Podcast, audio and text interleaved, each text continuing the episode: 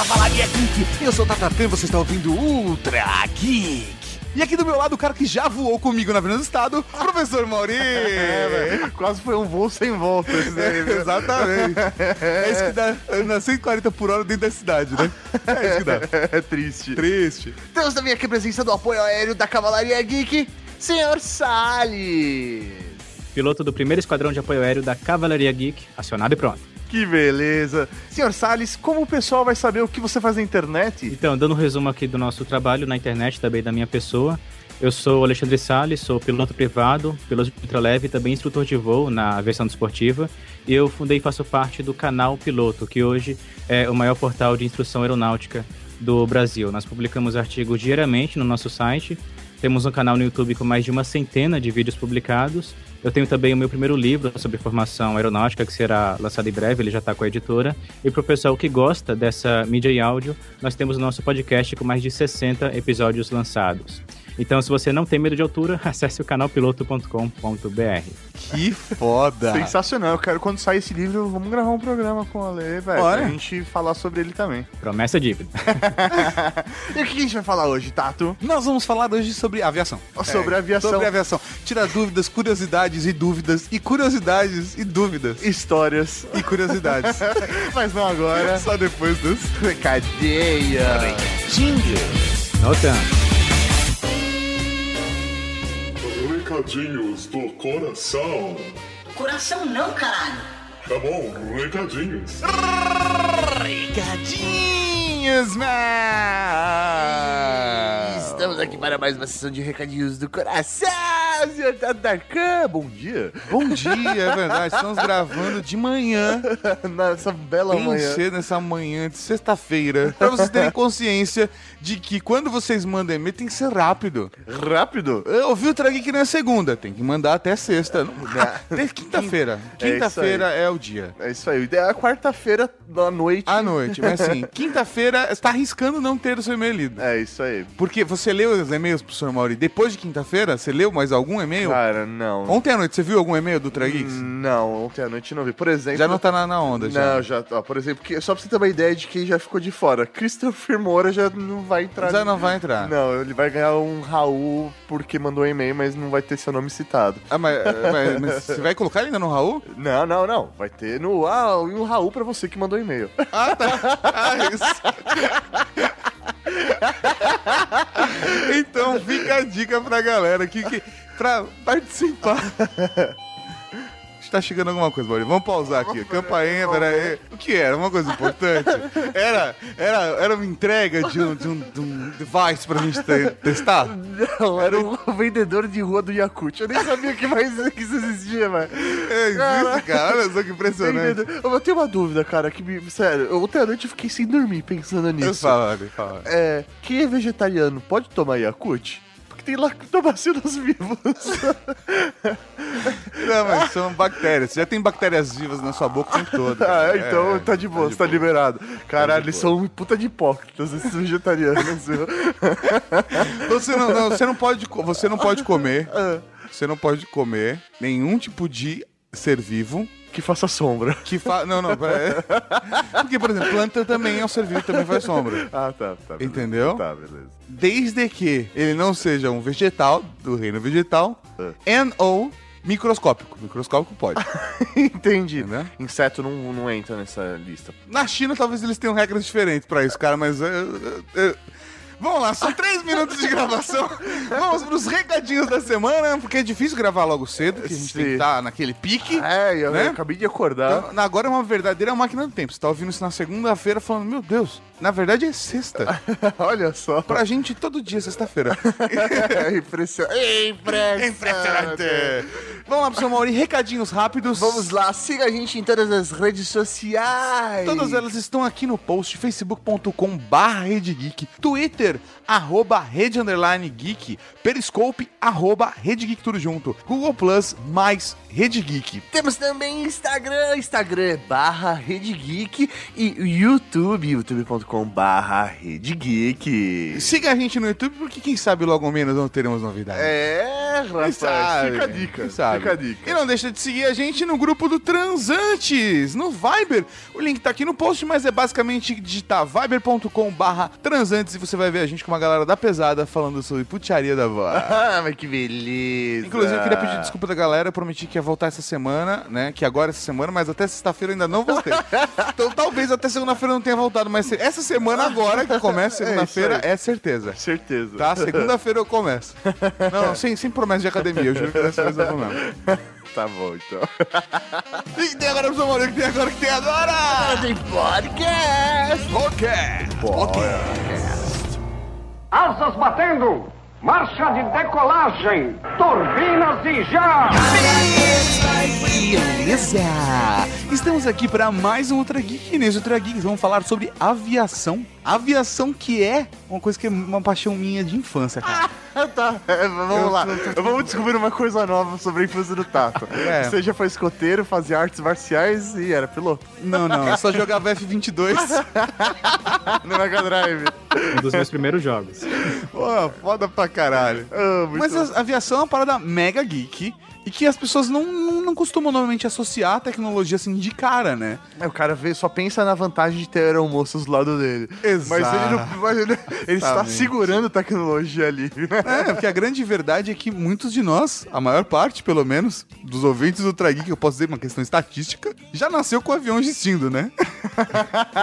porque quando o cara nasce e é uma tecnologia que se desenvolve, você tem uma percepção de, olha que tecnologia foda. O fogo é uma tecnologia e você não pensa nisso o tempo todo. É isso aí, né? Porque tá lá, né? é natural. né? Exatamente, é natural. Assim como água encanada ou papel higiênico.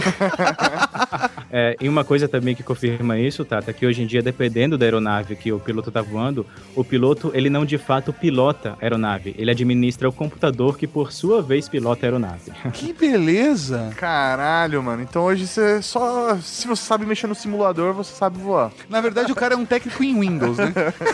Porque se der um erro fatal lá em cima, é fatal mesmo. ai, ai. A caixa preta é preta mesmo, né, cara? A caixa preta é uma janela.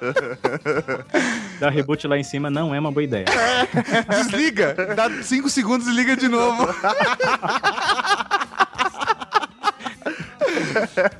Mas vamos lá, vamos lá. Agora eu tenho uma curiosidade que é, é, é o seguinte: primeiro passo, por que os pilotos não sabem falar inglês? Porque essa é a grande verdade. Eu, eu vou, toda vez que eu vou voar, sei lá, em qualquer companhia aérea, acho que a única vez que eu ouvi um piloto falando inglês bonito é quando eu tava saindo do país. Fora isso, dentro do Brasil, cara, parece sacanagem, velho. Parece que o cara tá lá Só falando com o amigo dele, inglês super prolixo, sabe aquela coisa? Ah, manjo pra caralho. Inglês com aquele sotaque britânico, carregado. Aí ele chega, welcome passenger to the flight 12221, oh. Porra!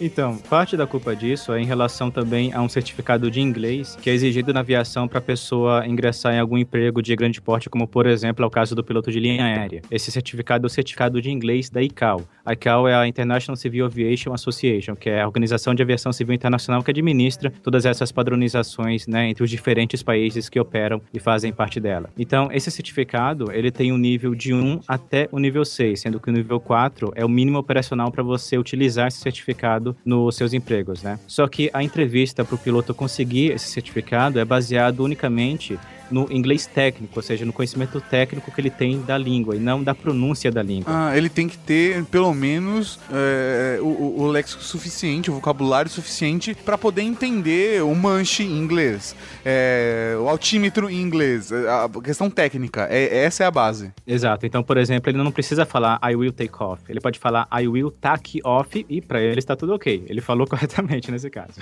Caramba, que bosta, cara. Pois que é. medo, né? Mas antes dele começar a falar inglês, qual que é o processo pra ele começar ali, ele chegar? Só um comentário. Imagina. Um, um, tack off. I will tack off. I will... Aí o cara do lado. They, they, will, they, they will attack us. They will attack us. Fuck, Brazilians, they will attack us. Porra. E essa, e essa questão da pronúncia, cara, acaba sendo também, volta e meia, envolvida em alguns incidentes e quase acidentes. Então, por exemplo, tem vezes que um piloto que é de uma nacionalidade na qual ele não fala inglês vai voar para um país onde ele tem né, que falar a língua inglesa, ele acaba confundindo algumas pronúncias em relação às ordens que ele recebe do controlador, por exemplo. Então, supomos que o controlador fala align and hold, ele entende, por exemplo, align and roll, sendo que um seria, por exemplo, o alinhar e manter e o outro seria alinhar e rolar. Rolar é praticamente decolar, ou seja, o controlador fala para ele que ele tem que manter aquela posição, ele vai e sai decolando. Calcule. Caralho, Nossa, mano. Tenso isso, mano. Mas também os americanos podiam, né? Os ingleses, sei lá, que inventou essa porra, podia criar uma linguagem que, que não fosse só enroll, e, né? enroll, sei lá, porra, né? É exatamente por isso que na aviação existem alguns padrões, como por exemplo, o alfabeto fonético internacional. Então, se a pessoa vai falar, por exemplo, alguma letra, algum numeral, ela não pode falar na língua dela, tem que falar de fato na língua inglês que é utilizado, né, o padrão inglês atualmente. Então é por isso que a maioria do pessoal conhece aí o Alpha, Bravo, Charlie, Delta etc. Só que na aviação a gente vai do Alpha até o Zulu, que é o Z. Então o piloto, quando vai começar a formação, inclusive, tem que decorar todo o alfabeto fonético para aí sim ele começar as aulas de voo dele. Eu gosto, eu gosto do, do, do código fonético brasileiro. Que é mais da hora ainda. Que não é November, é novembro. Tá aí de boas. Tem o, não é Oscar, é Oscar. Aí tem o que, o que pra mim é que onde vai ficando bom, porque é queijo. R é Roma, não. S é Serra, ok. Tango. Agora o U. Qual que é o U, Mauri? Chuta. O alfabeto fonético é uniforme. É, uniforme, é isso aí. Universo. Universo, sério? W. Qual que é o W, Mauri?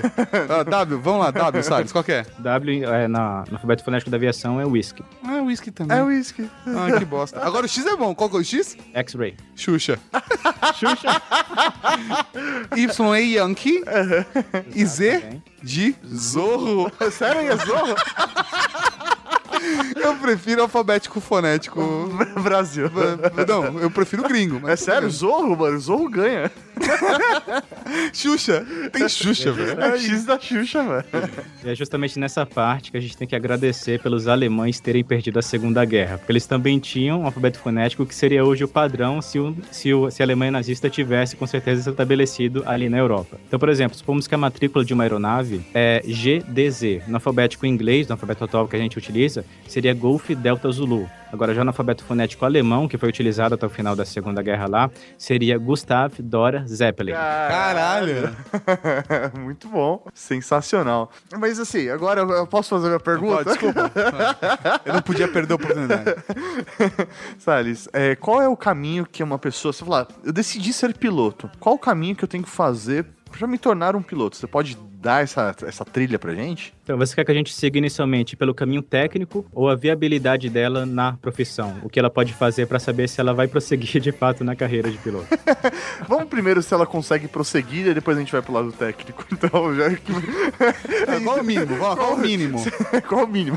Então, antes mesmo da pessoa começar a pesquisar né, sobre o ingresso da aviação, ela tem que basicamente ter duas coisas em mente. Que é primeiro a reserva financeira que ela vai ter que ter para iniciar essa formação na aviação e também se ela vai aguentar o ritmo e exigência que ela vai presenciar na instrução de voo. Então, ali na parte da reserva financeira, obviamente, basta ela ver o planejamento financeiro dela e na parte da aviação prática em si, o que ela pode fazer é ir em qualquer aeroclube, em qualquer aeroporto de pequeno porte que tenha um aeroclube e pedir o que eles chamam de voo de incentivo, que é basicamente uma aula de voo, só que tem a metade da duração e, consequentemente, também a metade do preço. Então, com isso, ela pode fazer um voo ali na aeronave na qual ela vai aprender a voar. O instrutor vai fazer algumas manobras ali, ao conforme até onde ela deixar o instrutor ir, e assim ela vê se ela, entre aspas, aguenta o tranco disso daí. Pera, pera, pera. É uma aula trote, é isso que você tá falando que rola. Exato. Cara, pra você ter uma noção, o instrutor do meu primeiro voo, ele fez uma pergunta pra mim que é comum nesses primeiros voos, né? Que é, você quer um voo com ou sem emoção? Caralho. E você respondeu com? Com emoção, por favor. E aí, o que, que ele faz? Desculpa, você pode, pode revelar ou isso é da máfia, é segredo? O que que ele faz? Hum, mente com, por favor. Com muita emoção. É, então, basicamente, existem algumas manobras que a pessoa, na, na formação em si, ela só iria ver depois da aula de voo número 20, por exemplo. Mas ali naquele primeiro voo, ou no voo de incentivo, o instrutor acaba fazendo já pra pessoa presenciar o que ela vai ver pra frente, né? Por exemplo, a manobra de Heinrich, que é aquela quando você engasga. que bosta. Então, primeiro, ele vai começar a ver, já durante o voo de ascensão em si, a sua cara. Se você não tá suando, se você não tá pegando ali nos controles com muita força, se você tá calmo. Se você chegar ali no altitude de cruzeiro ainda calmo, ele vai seguir para algum espaço aéreo no qual seja permitido o voo de treinamento, né? Que é o voo que não seja em linha reta, que é o voo em manobras, etc. Ele vai começar a fazer primeiro uma manobra, uma curva de pequena inclinação, depois passa os controles para você também fazer essa manobra de pequena inclinação, depois uma curva de média e logo depois uma curva de grande. A curva de grande é perto de uma curva de 90 graus. Você de fato sente a força G te puxando contra o banco da aeronave para você não cair nessa curva de 90 graus. Caralho. Da hora. Foda, hein? Que Sensacional. Da hora. Isso na primeira aula, é isso? Na aula então, teste. Se, é, então, se o instrutor vê que, a, que o aluno está calmo, ele pede primeiro né, a permissão do aluno, se ele quer ir para frente, se ele autorizar, ele segue. E também uma que não aconteceu, por exemplo, no meu primeiro voo, porque o instrutor não me ofereceu isso, mas é comum acontecer em alguns outros voos, é ele fazer o treinamento de stall, que é literalmente que, que o aluno sente literalmente Que como se ele estivesse numa montanha russa. E o que é o stall, basicamente? É quando o instrutor ele tá ali no voo reto e nivelado, ele retira toda a potência do motor da aeronave e a aeronave, como ficou sem potência, ela iria querer começar a descer, né? Então o que ele faz? Ele começa a segurar o nariz da aeronave, o nariz vai subindo, subindo, sem perder nenhuma altitude, até o momento que ele perde totalmente a sustentação da aeronave e a aeronave cai literalmente que nem uma pedra durante uns 2, 3 segundos até ele recuperar. Então você sente ali a gravidade zero ou gravidade negativa também. Que da hora. Não, na verdade o que você sente é um cagaço da porra. Caralho, mano. eu- A galera mordendo o banco e não é com a boca, né? mano? Nossa, cara. Agressivo. Agressivo. Quando você falou stall, eu já tava aqui. Que da hora. Muito bom. Tanto que as reações nessa hora acabam variando, né? Se a pessoa, por exemplo, se mantiver calma, se mantiver técnica, cara, se ela sobreviveu àquilo, ela pode seguir tranquila ali no curso. Agora, se ela enjoou, ou se ela, por exemplo, como acontece com a, com a maioria das mulheres, começou a gritar e abraçar o instrutor, aí não é um bom sinal. Talvez pro instrutor seja. não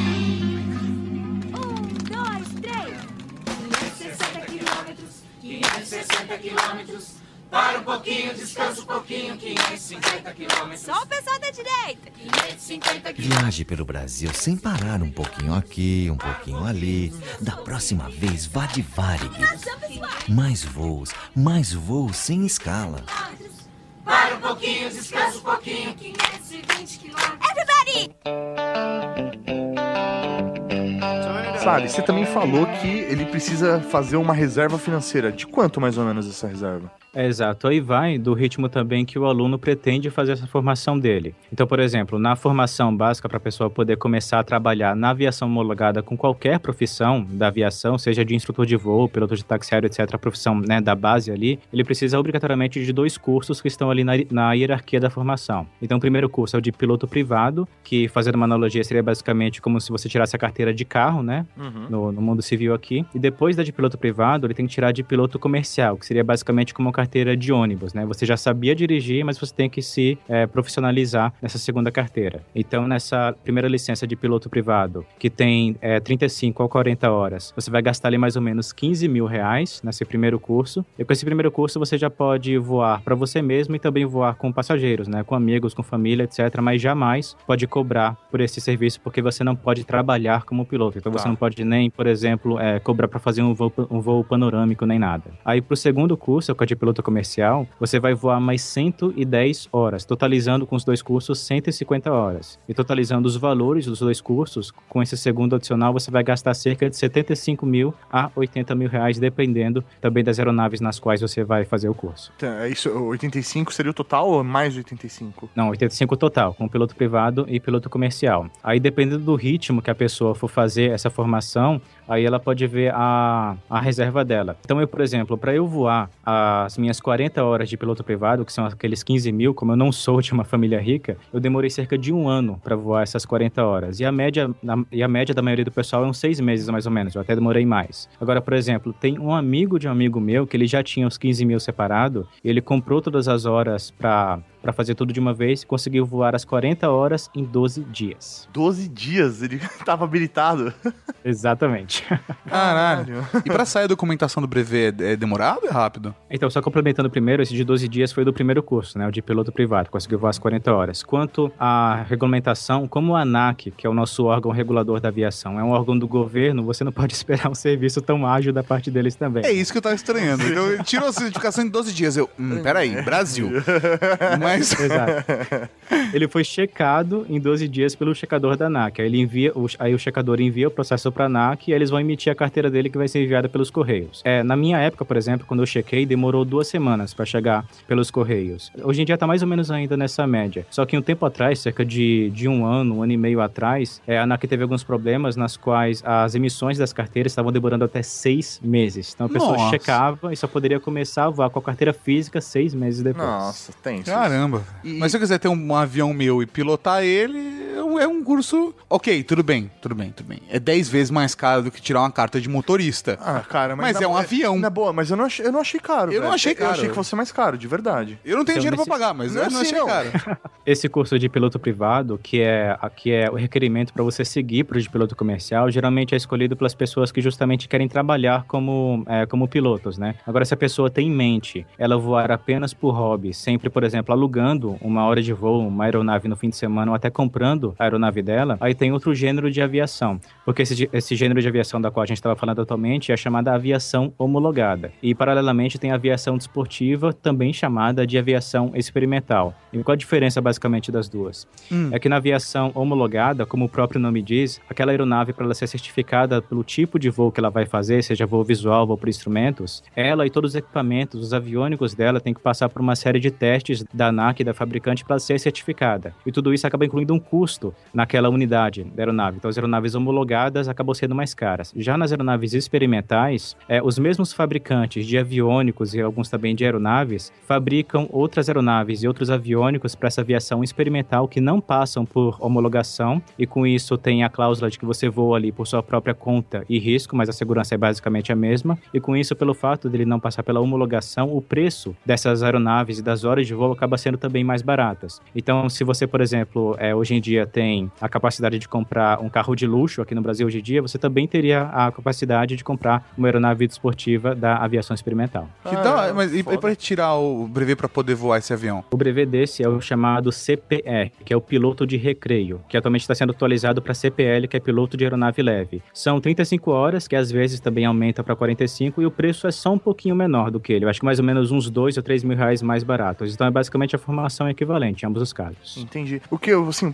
quando eu falei que é barato, obviamente não é barato, né? Mas o que eu quis, o paralelo que eu quis fazer é o seguinte: se você for analisar, né, o cara que faz o curso aí, pra ser um profissional, trabalhar com isso, ele vai gastar em média 85 mil reais, como o Salles falou. É mais ou menos o que uma pessoa gastaria numa faculdade aí de quatro anos. Sim. Você Exatamente. entendeu? Então, assim, é, fazendo esse paralelo que Uma cara. faculdade privada bacaninha. É, isso aí, uma boa faculdade privada, ele gastaria mais ou, mais ou menos a mesma coisa. E sairia com uma profissão. Você gastando 85 mil reais, você sai com uma profissão também, isso que eu quero dizer. Então, é um investimento válido, não é algo, não é um absurdo, né? Mas não é acessível a qualquer pessoa. É. Que aí tá o Ah, problema. Exato. Aí cabe também os poréns, porque essa questão de ser um investimento válido, aí também a gente acaba ingressando na parte de mercado de trabalho, porque comparado com a aviação de outros países, no Brasil não é lá aquelas coisas não. Então, por exemplo, imagine no caso do instrutor de voo, da aviação homologada, por exemplo. Ele se formou piloto privado, piloto comercial, gastando ali, né, 80 mil reais. Depois ele ainda fez o curso de instrutor de voo, que acaba somando ali mais, umas, mais algumas horas e mais o curso teórico e mais uma prova da ANAC, então ele gastou um pouquinho ainda mais. E hoje em dia a remuneração do, do instrutor de voo para cada hora de voo que ele dá acaba variando entre 30 a 50 reais apenas, cara. Caramba, eu já ganhei mais por uma aula que eu já dei. É, então, é, é foda. É sério, sei lá, eu dava aula de computação gráfica há, quê, 10 anos atrás e eu ganhava mais que isso. Exatamente por causa disso, que contraste que muita gente acaba vendo na aviação quando eles começam a pesquisar é a taxa de desistência da aviação. Porque, por exemplo, quando, quando abriu a Azul, por exemplo, a Azul Linhas Aéreas aqui no Brasil um tempo atrás, você começou a ver várias, você começou a ver várias matérias de televisão falando que o mercado da aviação vai crescer, que os salários são bons, etc. Assim, os salários quando você chega a piloto de linha aérea, de fato, é um salário bom comparado às outras profissões. Só que você sair de piloto comercial até chegar a piloto de linha aérea, você vai ter que conseguir experiência em algum lugar. Você vai passar por outros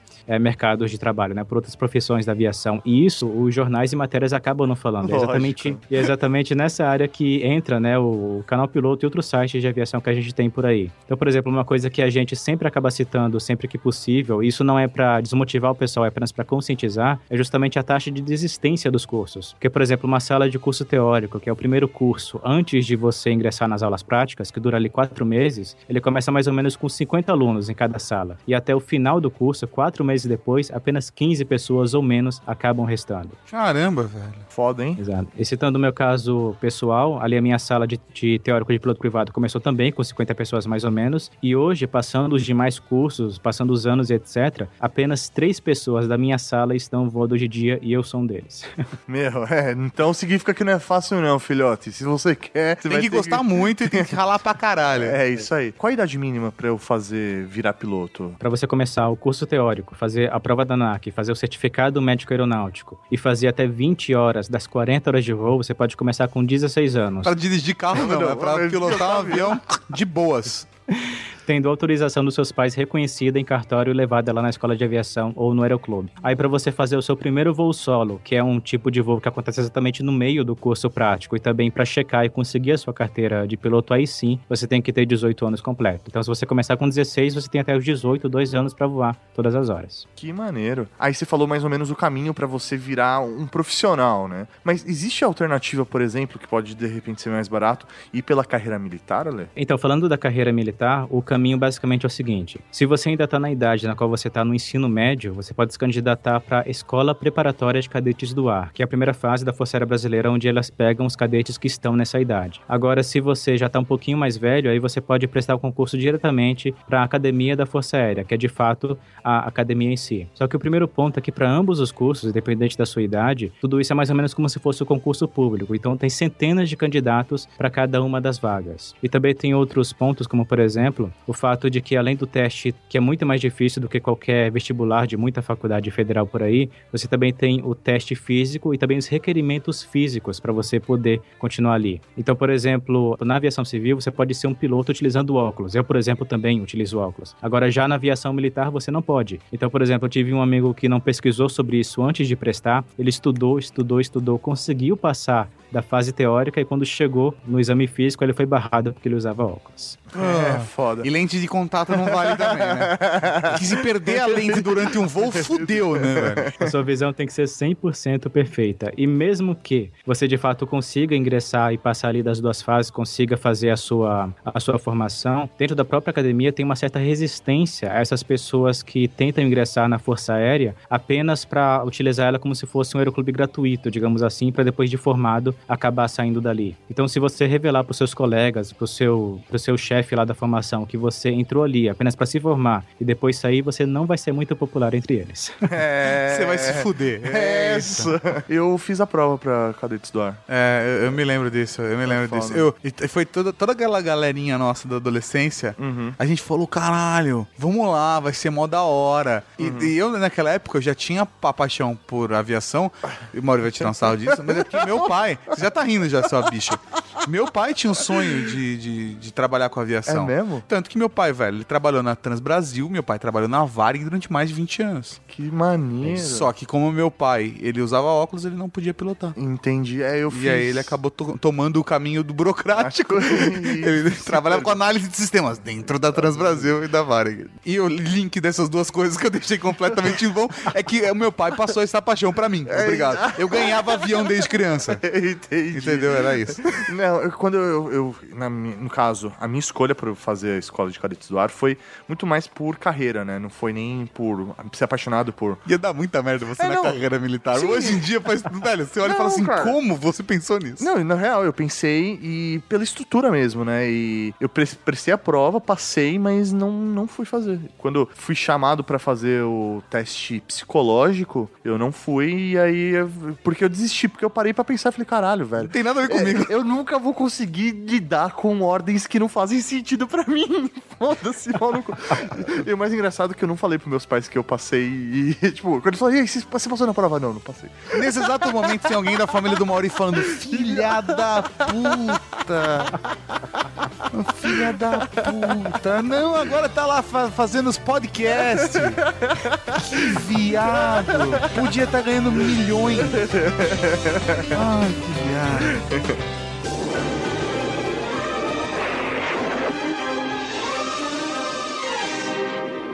Senhoras e senhores, aqui é a aeromoça falando. Lamentamos qualquer inconveniente que o movimento repentino da cabine possa ter causado.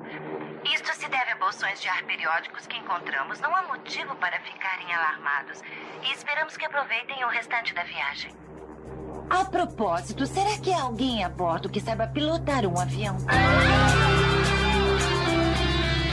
Queria saber uma coisa. Pra você virar piloto mesmo e tal, você precisa de simulador? Você passa por esse processo de simulação? Aqueles jogos Flight Simulator, ele realmente te ajuda em alguma coisa? Cara, ajudar os caras a bater na torre, nas torres gêmeas, velho, porra, de alguma coisa serve, né? Então, falando dos dois gêneros de simuladores. Primeiro, o famoso Flight Simulator da Microsoft, que infelizmente até já foi descontinuado em 2012. Não. E também. É, exato, infelizmente. Eles fecharam um laboratório responsável pela, pelo simulador, então nunca mais. Triste. Caralho. Atualmente. Mas existem um... outros simuladores, né? É, então, e atualmente um outro que tá acabando pegando o lugar que o Flight Simulator deixou é o chamado X-Plane, que ele também é tão antigo quanto o Flight Simulator e ele, em relação a esse outro concorrente, tem a diferencial que a física do voo dele é muito mais realista do que a do, do Flight Simulator. Então, nesses dois simuladores, ele serve sim para a pessoa fazer o treinamento para ela conseguir, para ela, pra ela começar a treinar a ambientação dela na aeronave. Então, por exemplo, se ela sabe que ela vai começar a voar lá no Aeroclube X, no Aeroclube de Tangamandapi, por exemplo. Muito bom o nome. E lá, por exemplo, eles utilizam a aeronave Cessna 152, que é uma aeronave bem comum nessa instrução básica. O que ele pode fazer? Ele pode procurar na internet essa aeronave para a plataforma do simulador que ele tem. Ele pode baixar o checklist dessa aeronave para o computador dele e ele pode treinar nessa aeronave o acionamento do motor, o cheque de decolagem, o cheque pré-voo, o cheque de cruzeiro, o cheque pré-pouso, o cheque pós-pouso, o cheque de corte de motor e etc. Ou seja, ele pode começar a treinar antes mesmo de começar a formação dele. Caralho, velho. Que foda. Que da hora. Então serve pra alguma coisa mesmo. O cara pode aprender a controlar um avião por conta do simulador. É até engraçado porque é, essas, uns 15 dias atrás, eu e o Tato, a gente teve um bate-papo com um professor da USP, né? Ele, ele, a especialidade dele, na verdade, é em telas. E a gente tava falando sobre tecnologias de telas, e OLED principalmente, né? É, e aí ele comentou que o exército, né, a aeronáutica brasileira, solicitou para ele o desenvolvimento de uma tela para simulação, né? E porque eles queriam aplicar esse tipo de treinamento Ter uma- um simulador mais realista possível, né? né, pro, pros E- militares. E já existe. E aí, pertinho de vocês, no campo de Marte. Ah, que beleza, que Porque falando do outro gênero de simulador, que são simuladores homologados, que são aqueles que de fato você vê que tem a cabine da aeronave física, né, e com projetores, etc. é, existem dois gêneros de simuladores basicamente. Aqueles simuladores também homologados, que utilizam apenas os instrumentos, que é para a pessoa treinar o voo por instrumentos, então não tem nenhuma projeção. E também os simuladores que têm a projeção na frente dele, seja por tela ou também com dois projetores e um esquema de 180 graus e também com movimento no próprio simulador, que acaba trazendo, né, trazendo bem mais realismo. Então, nesse gênero de simulador, a pessoa pode fazer algumas horas que são requeridas no treinamento de piloto comercial, por exemplo. Então, de todas as horas de treinamento ali, na qual na aeronave real tem um valor maior, né, obviamente, no simulador é mais barato. Então, ela pode pegar algumas horas do curso de piloto comercial, em vez de voar na aeronave real, ela pode voar no simulador, e isso mostra, digamos, a fidelidade que ele tem com a aviação real. Então ele pode utilizar isso tanto no treinamento prático ou também antes dele iniciar na aviação, ele pode ir lá pagar uma hora de voo no simulador, que nesse caso não vai valer, né, só de entretenimento, mas ele pode ir lá e conhecer esse ambiente no qual ele vai ingressar. Caramba, que da hora, cara. Muito da bom. hora. Obviamente, toda galera que trabalha com aviação troca uma ideia, né? E aí eu quero saber uma coisa. Os pilotos pegam mesmo a aeromoça, velho? Ou é tudo papinho, velho? Porque hoje em dia a aeromé, a hora velha, né?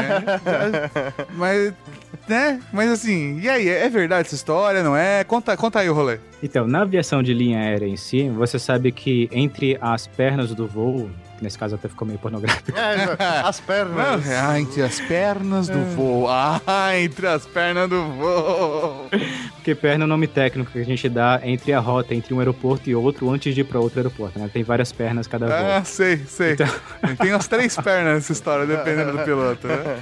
É, então, nesses casos, quando uma tripulação vai lá pro, do aeroporto A pro aeroporto B e vai dormir lá, longe da base deles, só vai, só vai voltar no outro dia, de fato, eles ficam ali no chamado pernoite, né? Eles ficam hospedados num hotel que a própria companhia aluga para esses tripulantes ficarem sempre que eles vão para aquele aeroporto. Então, histórias existem. Como eu ainda não sou piloto de linha aérea, eu deixo a imaginação de vocês correrem. Mas, É, o cara não quer se queimar com os brothers e contar a história dos outros, né?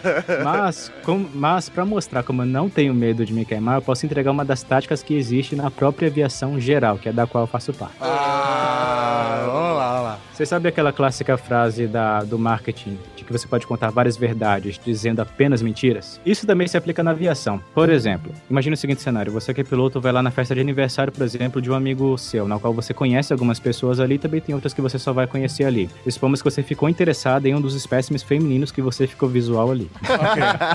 Ou vice-versa, dependendo do- da sua situação, né? Mas...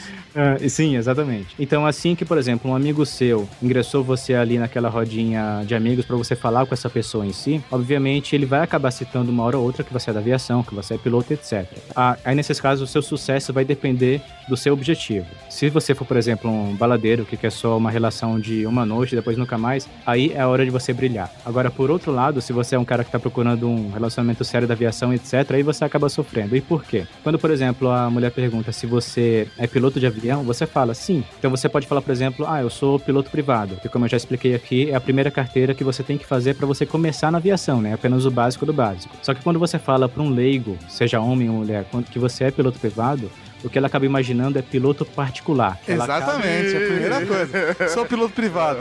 Sou piloto particular. Caralho, ele pilota jatinho, esse maluco, e ganha, ganha muito dinheiro. Eu pensei isso na hora. Eu quase dei pra você. Então, então, no mínimo que ela vai imaginar é que você é piloto de jatinho, de algum executivo, de algum político, etc. E por aí se vai, né? Se- aí, se você quiser alimentar essa interpretação dela, quando ela perguntar, por exemplo, que aeronave você pilota, você pode começar a descrever e falar, por exemplo, ah, você sabe as linhas aéreas, por exemplo? Eles utilizam o Ibraer 190. Se você pesquisar na internet, eu vi aí no iCast, você vai ver que é uma aeronave né, de linha aérea, de dois motores, aeronave turbofan e etc. Uma aeronave né, de grande porte. Só que, por exemplo, você pode falar, ah, a, a, a, a Azul pilota um Embraer 190. Eu piloto um Embraer 172, da mesma companhia, então também piloto uma aeronave de grande porte. Só que pesquisem Embraer 172 no Google para vocês verem. É uma diferença bem grande. É uma diferença É bem grande. É um avião pra aprender a pilotar. Que é justamente uma das aeronaves na qual você faz o segundo curso, que é o de piloto comercial. É, Então, nesse sentido, você pode ficar alimentando essa fantasia dela, dizendo várias inverdades, sem dizer mentiras nesse caso, né? Então você pode, né, ficar feliz nesse sentido e ganhar a noite aí. Só que, nesse mesmo modo, se você gostou realmente dela e quer um relacionamento sério, etc., a partir do momento que você falou isso e ela ficou com essa fantasia na cabeça e você começa a explicar pra ela o real tipo de piloto que você é, aí a mágica começa a fugir dos olhos dela. O seu castelo desmorona, amigo. E aí você explica que piloto privado é sua primeira carteira, que Embraer 172 não é uma aeronave de grande porte, cabe só quatro pessoas e por aí você vai. É, mas aí você faz isso com dois meses de namoro, porque é quando o negócio começa a cair na, na, na real mesmo, né, cara? É, que bosta, Mas cara. já tem que ter argumento. Ah, não, Embraer 172 é o suficiente pra eu e você e os nossos filhos que ainda vão vir. Ah. Isso, que escroto. Aí, se ela, aí se durante a conversa ela também perguntar, por exemplo, quantas, eram, quantas pessoas cabem nesse tipo de aeronave que você voa, e você tem que falar a verdade que cabem, né, poucas pessoas, você pode dar, por exemplo, outro exemplo que o pessoal acaba dando também. Fala pra ela pesquisar, por exemplo, o que é o P-51, que quem pesquisar vai ver que é uma das aeronaves mais famosas da, da Segunda Guerra, né, praticamente o Cadillac, o Cadillac dos céus, e mesmo pequeno, é um caça muito bonito, etc. Aí você pode falar, ah, isso aqui é o P-51, e eu piloto uma aeronave mais avançada do que ele, o P-56. Pesquisa. Aí nesse sentido, cara, tem vários outros jogos de palavras com nome de, de aviões. Por exemplo, a FAB tem aquele cargueiro gigantesco com quatro motores aéreos, que é o C-130 Hércules, né? Sim, e como eu já citei, tem uma aeronave de instrução básica que é o, que é o C-152, que é Cessna 152. Então por aí o pessoal vai brincando com isso. Entendi, muito bom, sensacional. E agora, levando em conta o público feminino de você, eu acabei de destruir as chances de vários pilotos. Se fudeu. Se fudeu dos privados. Comercial pra frente. Ô, ô, ô, ô. Assim, público feminino não, que tem. Pode ter um cara e uma pilota. Eu sei, eu sei. Mas a grande verdade é, joga na real. Joga na real. Eu queria saber pra poder simular isso para as pessoas que não são homens. Mas, pra galera, velho, joga na real, cara. Essa, essa é a dica que eu dou pra vocês. A verdade sempre funciona. Exatamente, cara. É Nem que aí. seja verdade só por uma Ah, noite. mentira tem perna curta, cara. Mentira tem perna curta. E a gente sabe que não são duas pernas agora, né? Duas pernas curtas são duas pontes aéreas. Rapidinho, São Paulo e Rio de Janeiro, duas pernas curtas. Já É melhor era. pra vocês nem perguntarem como é o procedimento da aviação que se chama penetração. É, É um procedimento real. Real, eu, eu conheço esse procedimento real. Pretendo realizá-lo hoje. Deixa eu... Por isso que eu tenho horário pra acabar a gravação.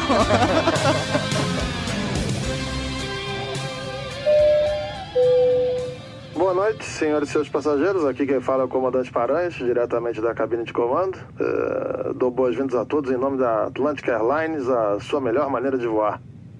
Estamos em velocidade de cruzeiro, temperatura do lado de fora da aeronave é de menos 36 graus Celsius. Celsius que tem esse nome em homenagem ao astrônomo sueco Anders Celsius, que nasceu em Uppsala, que fica a 70 quilômetros de Estocolmo, cuja região metropolitana foi palco da final de 1958 entre Brasil e Suécia. O Screte Canarinho entrou em campo em 58 com Gilmar, Djalma Santos, Bellini, Orlando e Newton Santos. Zito e Didi, Garrincha, Pelé, Vavá e Zagallo. O técnico foi Vicente Fiola, Fiola que começou a carreira na Portuguesa Santista. Portuguesa Santista que foi fundada em 20 de novembro, aniversário do ator Luiz Fernando Guimarães. 20 de novembro é também data do falecimento do ex-prefeito de São Paulo, Celso Pita, e dia da consciência negra, porque né, coincide com a data de morte de Zumbi dos Palmares. Não tem nada a ver com zumbis de Walking Dead, por exemplo. Walking Dead que é exibida pelo canal Fox no cabo e pela Band na TV aberta. TV aberta que tem esse nome porque é aberta mesmo. O tempo em rota é bom, eh, estamos a 4.200 pés. Alguns acreditam que a medida original do pé, como medida, era mesmo de um pé, mais precisamente do rei Henrique I da Inglaterra, que tinha um pé de 30,48 centímetros. Enfim, tenha uma boa viagem, um bom descanso. Vamos diminuir as luzes da aeronave para maior comodidade e conforto de seus passageiros. Atlantic Airlines, a sua melhor maneira de voar. Ladies and gentlemen, Captain Paranhos speaking. Uma coisa, Salles, por que não tem piloto mulher? É difícil de ver. Cara, né? sei lá, eu já voei muito e nunca peguei uma piloto mulher. Eu também, infelizmente, nunca peguei um piloto, cara. mulher. Então, você é basicamente como UFOs. Muita gente fala que vê, mas é realmente raro você encontrar um. É, então, por exemplo, falando é, da, da formação e dos ambientes pelos quais eu passei até agora.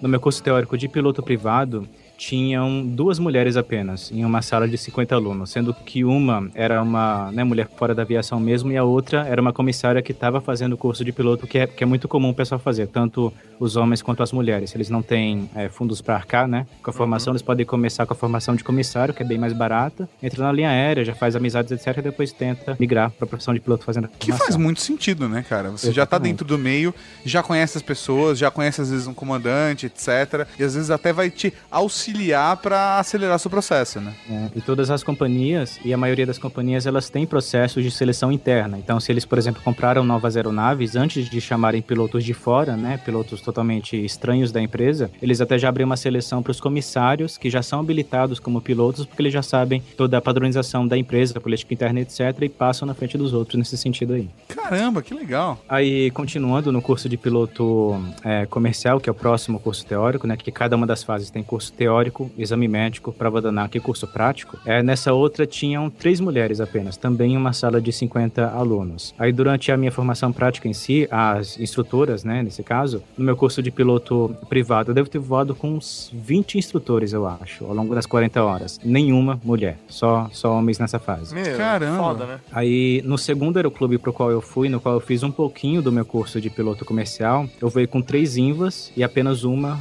uma mulher entre eles. No, no outro corpo ali também só tinha mais uma outra mulher dentre os outros vários invas do aeroclube. E na terceira escola de aviação para qual eu fui, que é na qual eu continuei fazendo meu curso de piloto comercial, também eu só voei com uma e em solo mesmo eu também, eu também só vi outras 12. Então realmente é uma coisa rara na aviação, cara. Elas estão aí, mas são raras. Mas que- você acha que é por quê, cara? Falta de interesse? Ainda é uma questão de educação machista, de desestimular mulheres com essa paixão, entendeu? Falar, não, você, você tem que ser comissário de bordo, você não tem. Mulher não pode ser piloto. Qual, qual, qual que você acha que é o problema, cara? Eu creio que o principal motivo, primeiro, é o da desinformação nesse sentido. Porque, por exemplo, mesmo hoje que todo mundo tem acesso à informação, à internet e tudo mais, tem muita gente que, que, por exemplo, ainda acredita que você não pode ser piloto se você utilizar óculos, por exemplo, né? Coisa que ainda hoje é assunto dos e-mails que a gente recebe lá no canal piloto. E também a gente já recebeu várias vezes por parte de mulheres a pergunta se mulher pode ou não ser piloto. Vendo que muito desse estereótipo que é utilizado na aviação civil vem da aviação militar. Então, como a gente falou na aviação militar, por exemplo, você não pode usar óculos. Então, muita gente durante muito tempo acreditou que também na aviação civil você não pode usar óculos.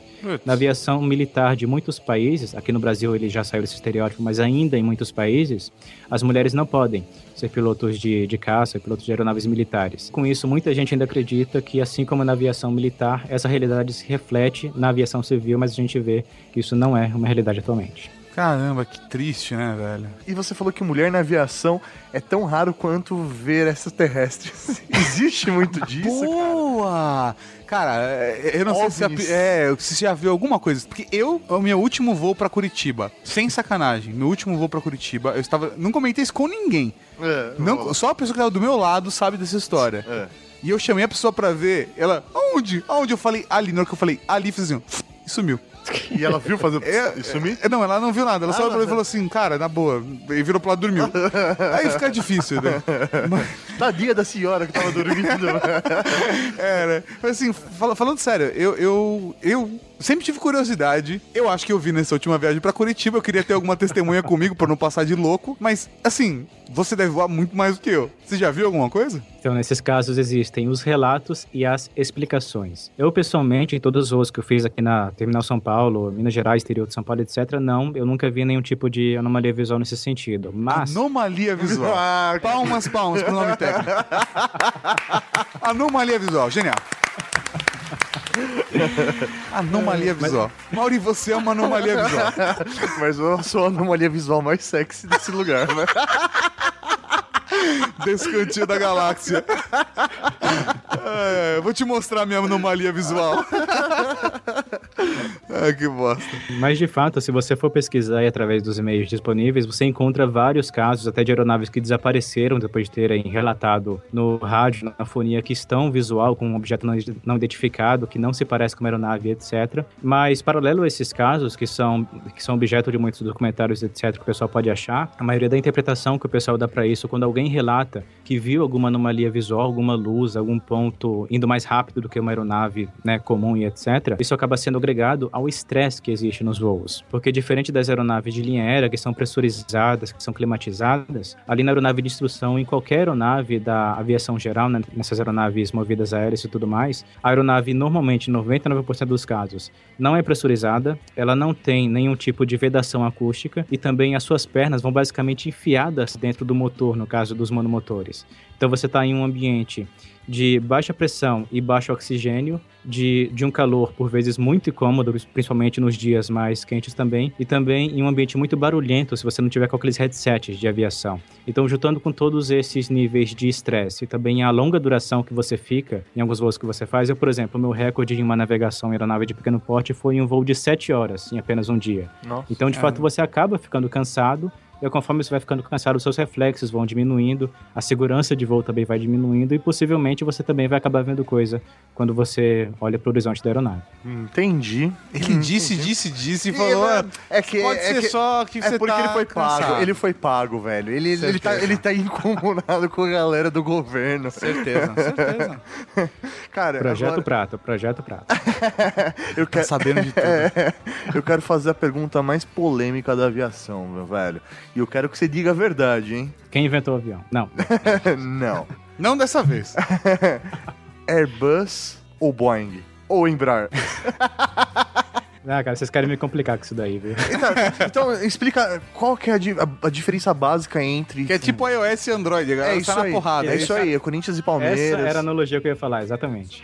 Então explica qual que é a diferença básica, porque aí cada um escolhe o que acha melhor pra si, vai. Exatamente. Falar a conclusão é difícil, mas falar as diferenças é, é bem básico nesse sentido. A diferença é basicamente o seguinte: é a questão do automatismo nas aeronaves. Então, por exemplo, no caso da Boeing, em todas as aeronaves, desde, a, desde as mais clássicas até a maioria das atuais, você tem um sistema no qual, ao você comandar os controles da aeronave, você comanda meio que diretamente os comandos físicos ali nas asas e também lá no profundor e no leme. Ou seja, você de fato tem a aeronave na sua mão. Então, se você, por exemplo, em alguma situação extrema, você tem que puxar a aeronave com tudo, mesmo que isso vá jogar os passageiros sem cinto lá para trás, etc, para desviar de alguma coisa em si, no Boeing você pode fazer isso, você tem total controle da aeronave. Já nas aeronaves da Airbus e também, se não me engano, nas da Embraer também, você tem um sistema chamado de fly by wire, que é basicamente de, de voo por voo por fios, né, nesse caso.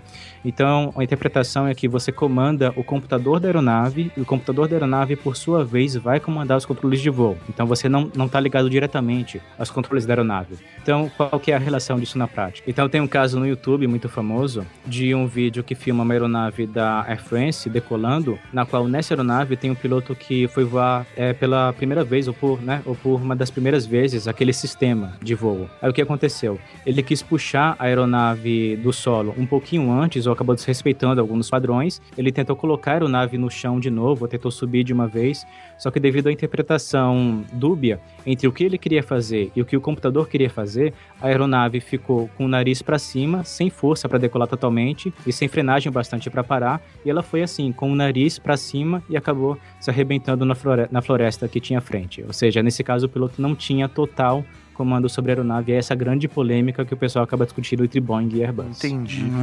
E a Embraer, ela é considerada uma boa aeronave? Então, ela usa o mes- mesmo sistema da Airbus. Então, apesar do pessoal ter essa grande guerra entre Boeing e Airbus, devia ser qual é o melhor, Boeing ou Airbus barra Embraer, porque o sistema é o mesmo nesse caso. Entendi. Caralho, velho. Foda. Então, então, dando até uma outra analogia, é, assim, isso não é, isso é apenas uma analogia, não é o que está no manual em si, é só para as pessoas entenderem também. Supomos que você está ali voando um Boeing reto e nivelado e você vê uma outra aeronave vindo de- em direção para você e você tenha que puxar de fato a aeronave com tudo para você ir para cima e livrar a proa da outra aeronave. Nas aeronaves da Boeing, por exemplo, você pode fazer isso independente de quanto a estrutura da aeronave vai aguentar, independente se isso vai acomodar os passageiros e não. Agora, já fazendo essa analogia na aeronave da Airbus, poderia ser que ela tivesse alguma limitação de que você não pudesse, por exemplo, exercer nenhuma manobra a mais de 2G de gravidade, senão iria incomodar os passageiros, por exemplo. Então, mesmo você puxando com tudo na aeronave da Airbus, ela não iria subir na capacidade máxima que ela poderia. Então, nesse Pode dar caso- merda, porque a Exatamente. segurança, a segurança está em segundo lugar. Pois é. O conforto está em primeiro. E esse é o topo do iceberg dessa discussão que nunca acaba, cara. Nossa. E, e, assim, quantos dias você já sentiu no, no seu trabalho, assim, no dia a dia? é, pegou mal, né? Ah, mas Você Não entendeu o que eu quis dizer? Né? Você entendeu o que eu quero dizer? Quantos, quantos dias você com o... Ah, você entendeu. Qual foi o máximo de dia que você já sentiu? Não dá pra consertar, né? Falando em termos técnicos, eu tenho um amigo, por exemplo, que ele tem uma aeronave. Um amigo meu.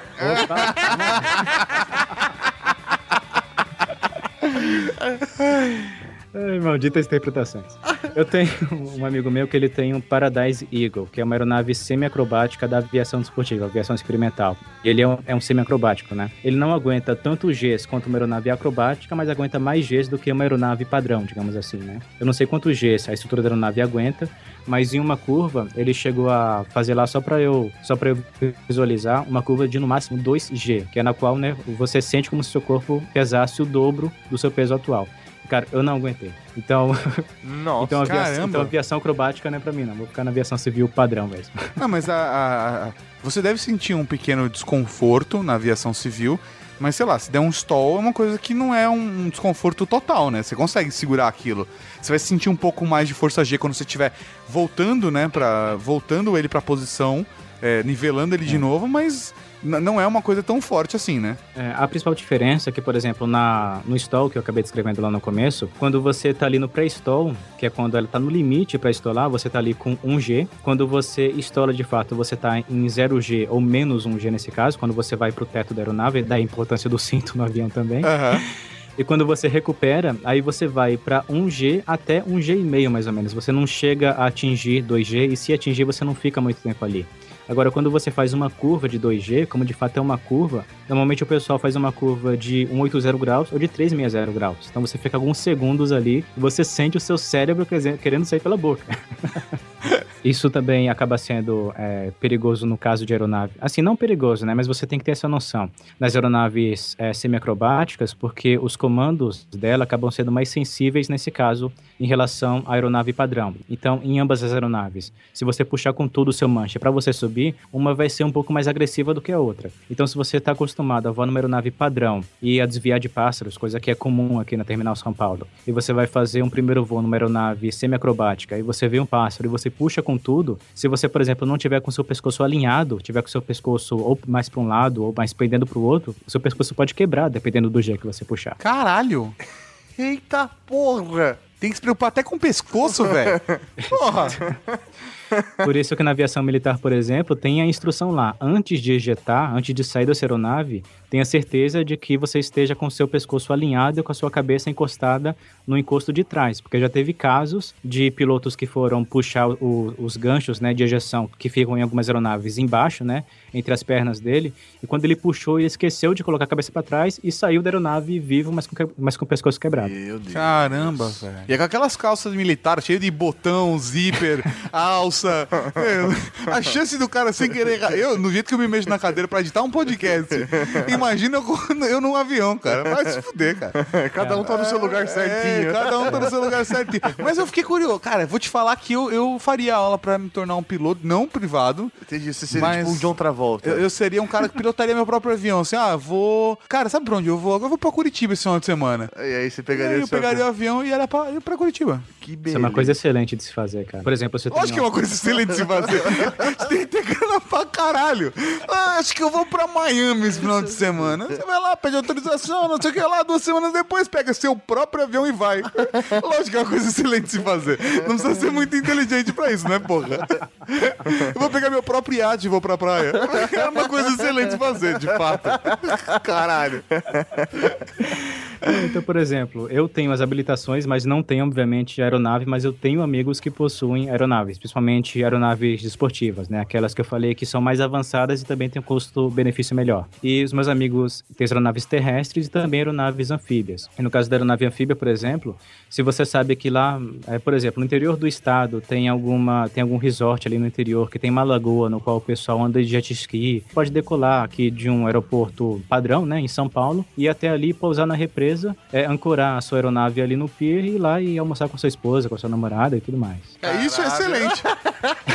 Isso é excelente. Isso é excelente. Óbvio. Óbvio. E com certeza você ganha um boquete no caminho. Porra. Aquela questão, lá em cima ninguém tá te vendo. Isso aí!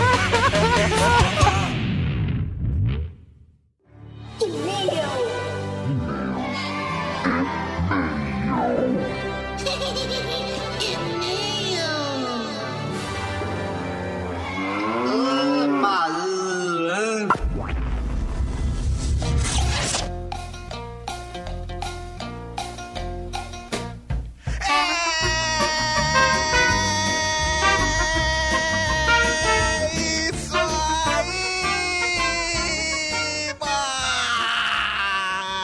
Estamos aqui no primeiro dia mesmo comentando uma vida tudo isso no Trageek!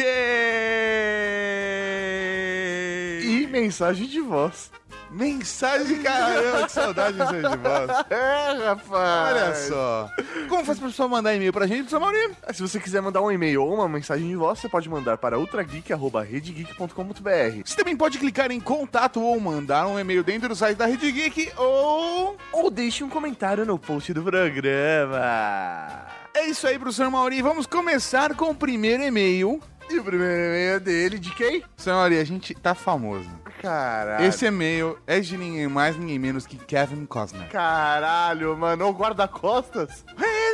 Não, isso é outra... é- Isso é... Isso é Mad Max, né? Isso é Mad Max. Eu ganhei a trilha sonora. É isso que dá pra gravar de manhã.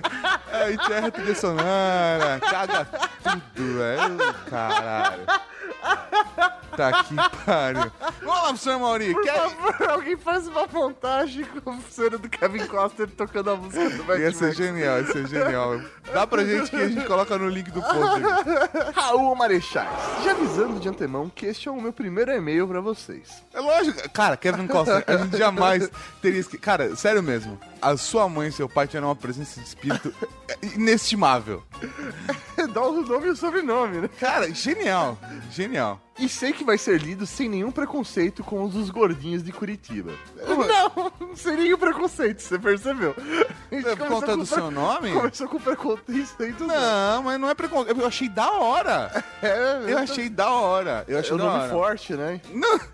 O Maurita, agora o Maurita zoando. Mas falando sério, eu acho da hora, cara. E eu não acho que, tipo, você tem um nome diferente, um Mas por nome que seja caras. engraçado. O, o não Jovem Nerd zoa com ele? Eu não sei, cara. Ou seria porque é o primeiro e-mail ele zoou com quem manda o primeiro e-mail, não Sim, é? eles zoam, Ah, tá. eles zoam, eles A zoam. gente nunca fez isso. Ah, olha lá, e- aí a gente pensando que é porque a gente tá zoando ele de Kevin Costner. Não, é porque a gente zoou todo mundo, independente do primeiro e-mail. A gente não. sempre arruma um motivo pra zoar a pessoa. Na verdade, é que eles ignoram o primeiro e-mail. Essa é o é isso que os gordinhos de Curitiba fazem. Ah, entendi. Mesmo não fazendo parte da cavalaria ainda, como não? Como não? Você faz parte da cavalaria, você só não é Nomeado. nomeado. Mas, velho, se você é ouvinte, se você manda e-mail, se você tá aqui com a gente, velho, Você é um escudeiro. você é da Cavalaria Geek. Venha vocês contar um pequeno caso de procrastinação do meu antigo emprego. Vamos lá, vamos lá, isso tem potencial. Para começar, combinemos que vocês não precisam saber o meu nome. Podem me chamar de Kevin Costner. Ah! Agora tudo faz sentido, Kevin Costner. Palmas pro Kevin Costner. Eu ainda tô rindo por conta do Kevin Costner. Porque eu, ju- eu acreditei. Sexta-feira, seis É horas. porque tem muito Michael Jackson no- nesse Sim, mundo. tem, tem, tem muito Walt Disney, mano. É, é. Eu, eu acredito, cara. De- Sexta-feira de manhã eu acredito em muita coisa, velho. Porque eu tô com sono do caralho, velho. É foda. Tenho recém-completados 25 anos e moro em Vila Velha, Espírito Santo. E aos 17 comecei trabalhando em um supermercado de médio porte no sul da Bahia. O supermercado sendo do meu tio, eu praticamente era escravo. Qualquer coisa que deveria ser feita seria eu o dito cujo. É que nem meu pai, meu pai, meu pai. Vocês vão comentar. Meu pai se aposentou, ele falou que ele mudou o nome pra Jackson. Ah, porque tudo Porque é... minha mãe falou assim: ah, já que você tá aqui, o carro e vai levar sua neta não sei aonde. Jackson tá aqui? Pega a mangueira, dá uma lavada no quintal. É que o, o Kevin Costner era o Jackson na época. Ah, seu pai tá na maldição do Jackson. Meu pai também era maldição do Jackson. Até ele fala, decidi o que vai fazer da vida. É isso aí, rolê. Desculpa falar privacidade, mas a piada é tão boa que não, não tem como, cara. Tem como. Até por sobrinho de fazer sites, eu já passei. Trabalhava muito na parte administrativa e contábil, ou seja, perto dos computadores. Conheço bastante a técnica do já limpou tudo, mas estou dando uma varridinha de leve até dar umas 18 horas. Técnica, técnica fu- funcional. Mas esse não é o foco da minha história procrastinadora. Caramba, até agora nada.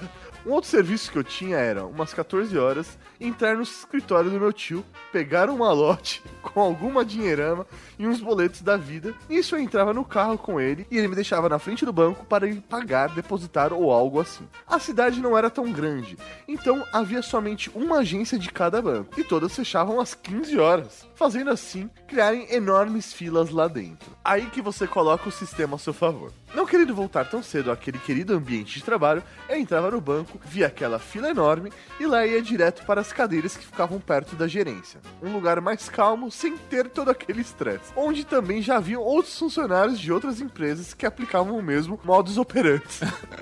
Era uma família, uma legião, e só éramos atendidos por último, depois de todos da fila. Estou falando de sair de lá cerca de 20, 21, 22 horas, por aí. Nossa, velho. Houve um caso uma vez que havia tanta gente que deu cerca de 23 horas e estávamos lá ainda.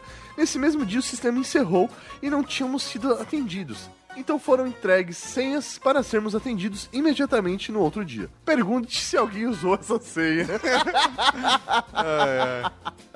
Esse e-mail ficou meio bobo agora que ele novamente, mas eu tinha que começar a conversar com vocês de algum jeito. É assim que funciona, cara. Kevin Costner, palmas pro Kevin Costner, mano. Palmas digitais, velho. Enfim, gostaria de agradecer pelo excelentíssimo trabalho de vocês. trabalho irônico aqui, né? Ei, ei, ei. Você trabalha pra caralho, velho.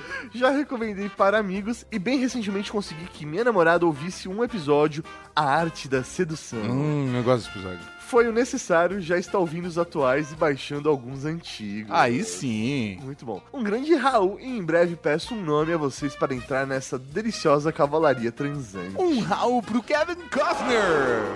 Você quis dizer isso, cara? PlayStation 1. Nessa época eu tinha um Super NES. PlayStation 2, são duas e meia da manhã e eu escrevi todo esse e-mail no meu iPhone usando o swipe deslizando o polegar pra lá e pra cá. PlayStation 3, larguei o console e agora só PC.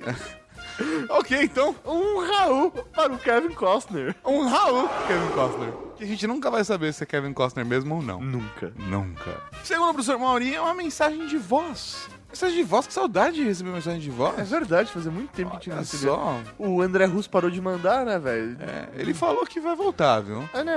Eu tô sentindo aqui no meu coraçãozinho que ele vai. vo- Sabe que a Joanete Sim, começa sim, a sim. latejar? Tá, tá latejando. É, isso aí. A mensagem de voz de Klaus Fernandes Lack. Sua chamada está sendo encaminhada para a caixa de mensagens e estará sujeita a cobrança após o sinal. Raul Marechais. Aqui é o Malca do Labirinto Cast. A minha história de ócio no serviço é que eu trabalhava, eu era estagiário, trabalhava numa sala de informática que ela tinha uma outra salinha dentro dela. Então eu dormia eh, com duas cadeiras encostadas, assim, a cabeça num sofado de uma e a, a cintura na outra. E eu colocava uma lata de lixo na frente da porta. Então, quando a pessoa abria a porta da sala principal, eu escutava e acordava. Só que teve uma vez que a pessoa responsável pela sala entrou muito rápido. Eu tomei um susto e caí. Na hora que eu caí, para disfarçar, eu comecei a gemer de dor. Eu comecei a falar: Ai, minhas costas, eu arrebentei as costas. Aí o pessoal chegou com dó de mim. O que foi? Eu falei: Ah, a cadeira escorregou para trás e eu caí. É assim que você esconde que você dorme no serviço. Um abraço, cavaleiro transante. Chamada está sendo encaminhada para a caixa de mensagens e estará sujeita a cobrança após o sinal. É isso aí, né, Malca? É assim que funciona. Você sempre tem que arrumar uma desculpa muito boa caso você seja pego. A dica que eu dou é não faça isso. Não mate trabalho. não finja que está trabalhando e não está. Seja produtivo. Ganhe um aumento, seja rico. Essa é a melhor dica Nessa que eu dar na vida. É. Três passos pra ficar rico. Estude numa boa faculdade, desenvolva sua carreira e fique rico.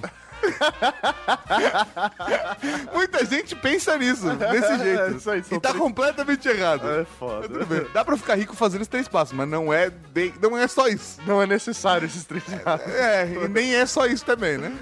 Então, para o Klaus. Raul pro Malca. O próximo e-mail é aquele e-mail bonito, aquele e-mail emocionante, aquele e-mail que todo mundo ajoelha. É o Batismo!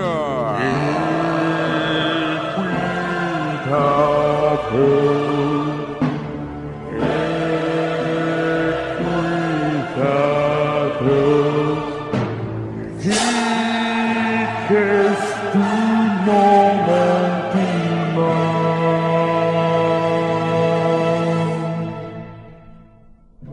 Cavalaria. Raul? Meu nome é Edurne. Edurne. Edurne. E sou espanhola. Olha só, vamos, vamos controlar as piadas sobre espanhola agora, mano. tá bom. Porque ela de fato é uma espanhola, é, É, sim. diferente. É, é, no caso, pra ela entender, seria uma piada sobre cubana. É. Eu sou 25% espanhol. É, dá pra perceber, mas você tá emagrecendo.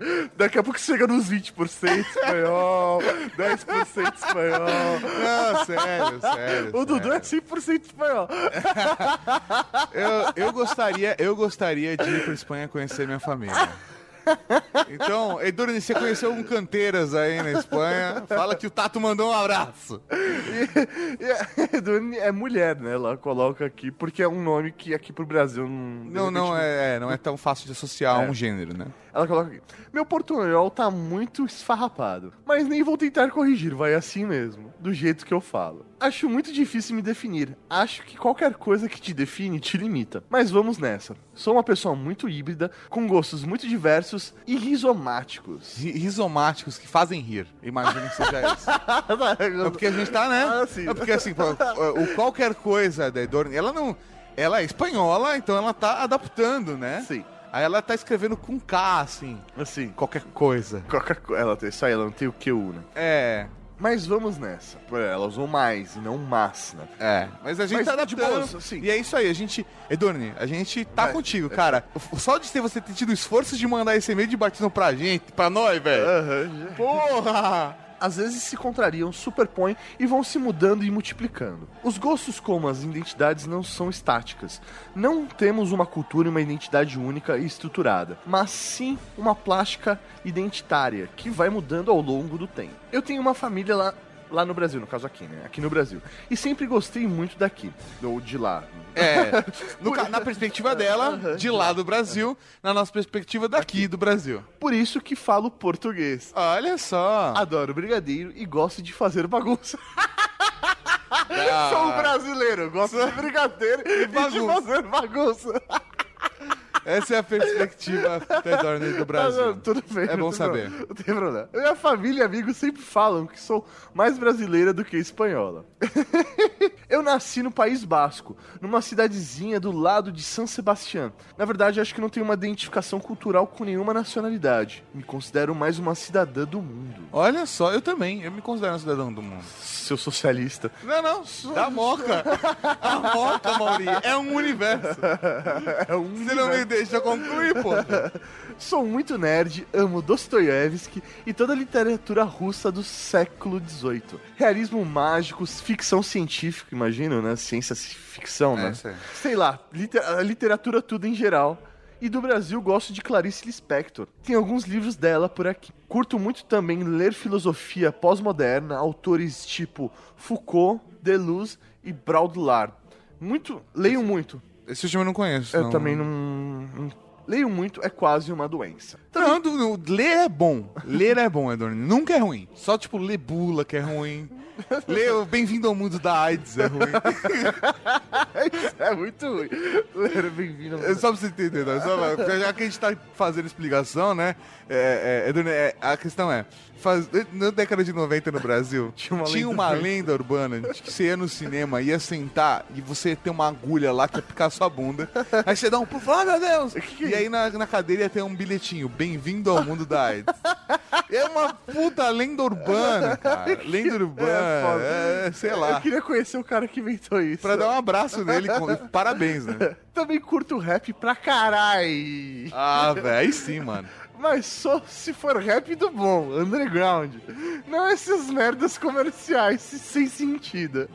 Gosto Ah, do não. discurso crítico do rap. Lá no Brasil, No curto. Brasa, no Brasa, mano. Tá- no Brasa, Tá no né? esquema do mano. Aqui, na- aqui no Brasa. Aqui no Brasa curto muitos racionais, MV Bill e sabotagem. Sabotagem é da hora pra caralho. Pode falar o que você quiser.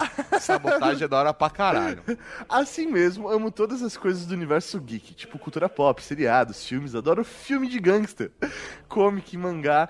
Desde criança sou muito fã de Dragon Ball. E até pareço o Android 18. Não Tem alguma referência de Dragon Ball? Isso? Eu não tenho ideia. Porra. Porra. Porra, Edurne, manda a foto, velho. Porra, manda nude. Manda nude, tato, arroba redegeek.com.br. Mauri, arroba redegeek.com.br. Nossa, é- nossa, Edurne. Da hora! Faço doutorado na área de sociologia. Ah, ela é, ela é socialista. É quase uma doutora em socialista. na Universidade de Barcelona e desenvolvo uma pesquisa sobre política cultural na Espanha. Fiz uma dissertação de mestrado na área de antropologia social sobre o discurso do rap intervencionista e o seu componente político. Fazia uma pesquisa num bairro de maioria cabo-verdiana chamado Cova da Moura, lá em Lisboa. Que maneiro. Da hora. Na faculdade que eu, que eu me formei tinha bastante é, pessoas de Cabo Verde. Na verdade, a maior comunidade de Cabo Verde, fora de Cabo Verde, fica em Santo André. Da hora. É, existe uma, um acordo político entre a Prefeitura de Santo André e o, e o governo de Cabo Verde de intercâmbio. Então tem bastante gente de Cabo Verde. É só com Santo André. É, com a prefeitura. é. Eu acho que deve ter sido, obviamente, entrado pelo governo federal e aí abriu que cidade aceitaria isso e Santo André. Santo André abriu as portas. É. Ela manda aqui, sou corintiana. Isso explica Ah, muita ó, ó, coisa. peraí, peraí. Você é da esquerda. A chance de você ser corintiano é alto. Por quê? Porque é. Da onde você tirou essa estatística? Ela. Pra, tá, desculpa. Eu vou, eu vou somar. Ela é. Ela é. Da esquerda e ouve rap. A chance de você ser corintiano é alta. Tô mentindo? É, não, na verdade, a maioria das pessoas que eu conheço de esquerda não são corintianas. Mas que ouvem rap. Cara, também não. Elas. eu nunca. Sei lá, tipo, 10% deve falar, puta, sou fã de hip hop. Então, porque você conhece os parmeirenses socialistas, Mauro. São os parmeirenses, classe alta, que vieram da Itália, palestra Itália, é outra família. Mano. Entendi. Olha lá. Eu Vamos fazer uma análise antropológica. Entendi. Eu adoro aprender e falar gírias de malandro. Ai, é isso. Da hora. Aí sim, você falar, ah, não, corintiana, aí eu concordo com você. É nóis, mano, é nóis. Meu amigo Paf fala, por eu não ter nunca morado no Brasil, eu estou foda nas gírias dos mano. Já é.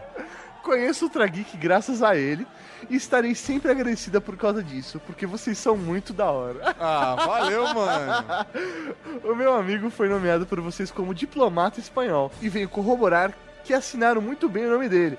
Ele mesmo espalha e gosta de compartilhar o conhecimento geek. Aí sim, meu velho. Então, um, um Raul pro diplomata espanhol da Cavalaria É, Geek. você tá fazendo a parte dele. Então, É o, é o mínimo que a gente espera.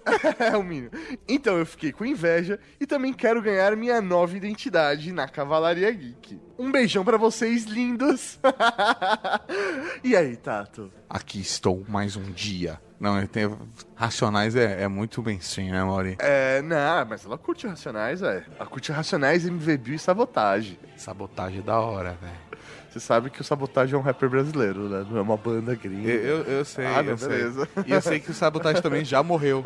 Ah, eu conheço tá. toda a história, sim. Caralho, É, Tato, velho, você acompanhava a biografia do Sabotagem. Mauri, É. apesar de que eu ouvi a Planet Ramp É. quando, eu era pichador nas ruas de São Paulo, você é muito malandro, mano. Você é quase um geek rebelde da Cavalaria Geek, é isso? Não, porque eu não me vendia como. Eu não me vendia como maloqueiro, até porque eu nunca tive cara. entendeu? Eu só andava com os malucos. Ah. Andava de skate, aquela época, etc. Que, meu, era, era, um, era um pessoalzinho. Depois mas que você largou as artes marciais, ou não? Você fazia aí, né? Porque você precisava se defender, né? Tá foda essa parada, meu mano. Você tirando minha credibilidade. E você sabe que eu andava de skate. Sim, sim, não, eu já vi você com skate na mão. Agora, Que cuzão! Que cuzão! Eu nunca Se eu fui de ônibus, se eu fui de ônibus encontrar a galera ou de skate, você nunca saberá. nunca, nunca vi você andando mesmo. É isso aí. Eu já Tá só vi você tá bom. com o skate na mão. Não, beleza, vamos. Ralado assim, sabe? O cara foi na guia e ficou passando. Nossa, assim. velho. Que filha da puta, cara. Nossa, mano. Não, porque a aderência fica melhor quando você rala, né? Não, não tem nada a ver. Porra, rodinha, velho. Você pega a rodinha Não, não, não, nova, tá, tá. é uma bosta. Ah, mas, Ah, velho. cadê você? Ah, eu sou skatista. Não, velho. Mas é que depende muito. Por É. exemplo, mas isso, isso daí depende do que você for fazer com o skate. Por exemplo, eu alargava a chupeta porque eu fazia downhill. Entendi. Entendeu? Agora, se você vai fazer manobra, a galera usa a chupeta um pouco mais apertada do que eu usava. Entendi. Entendeu? Eu gosto de chupeta. Eu também gosto de espanhol. Então vamos voltar para Edurne. Edurne, nós já pensamos aqui, enquanto durante esses momentos de risada e descontração, Edurne de Juan, ajoelhe-se. A partir de hoje, tu serás conhecida como a CB da Cavalaria Geek!